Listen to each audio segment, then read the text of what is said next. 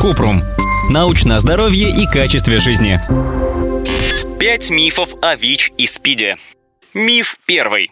ВИЧ и СПИД одно и то же. ВИЧ – это вирус, который поражает иммунную систему человека. СПИД – это заболевание, которое позже развивается у людей с ВИЧ, если они не получают лечения. Говорят, что человек болен СПИДом, когда у него показатель количества белка на поверхности иммунных клеток CD4 ниже 200 или меньше 14%. Также считается, что у человека спид, когда у него развивается рак или оппортунистические инфекции, которые обычно не приводят к болезни у здоровых людей, но протекают чаще и тяжелее у людей с ослабленной иммунной системой. По неизвестным причинам у некоторых людей с положительным результатом теста на ВИЧ не развивается СПИД, несмотря на то, что они никогда не лечились. Эти люди известны как долгосрочные непрогрессоры.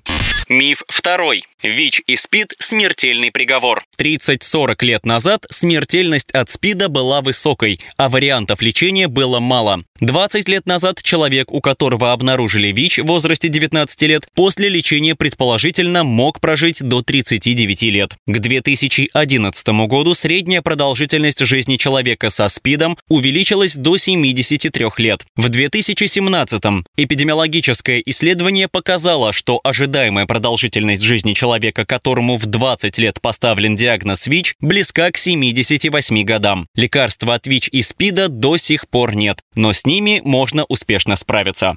Миф третий. ВИЧ может передаваться через поцелуи, укусы комаров и совместное использование туалетных принадлежностей. ВИЧ может передаваться только через обмен жидкостями организма, через сперму, вагинальные или предэякуляционные жидкости, грудное молоко, кровь. Передача возможна и во время орального секса, когда есть открытые раны, в том числе порезы или язвы во рту. ВИЧ не передается через физический контакт, если нет открытой раны, которая вступает в контакт с биологическими жидкостями ВИЧ-инфицированного человека. Другие жидкости организмы, такие как слюна, пот и слезы, не могут передавать ВИЧ. ВИЧ не может передаваться через укусы комаров или сиденье унитаза.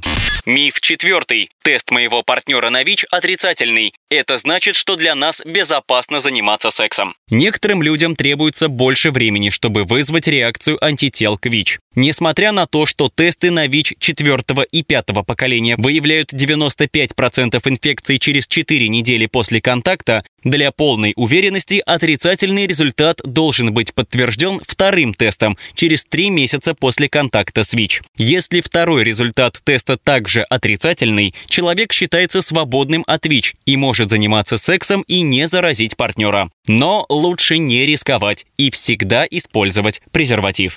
Миф пятый. У ВИЧ-инфицированной мамы родится ребенок с ВИЧ. Если начать лечение ВИЧ на ранних сроках беременности, то риск передачи вируса ребенку невелик – около 2%. Без лечения риск составляет примерно 25%. Все беременные женщины должны пройти тестирование на ВИЧ, и в случае необходимости врач определит лучшую комбинацию лекарств. ВИЧ-инфицированной маме нельзя кормить ребенка грудью, потому что вирус также может передаваться через грудное молоко.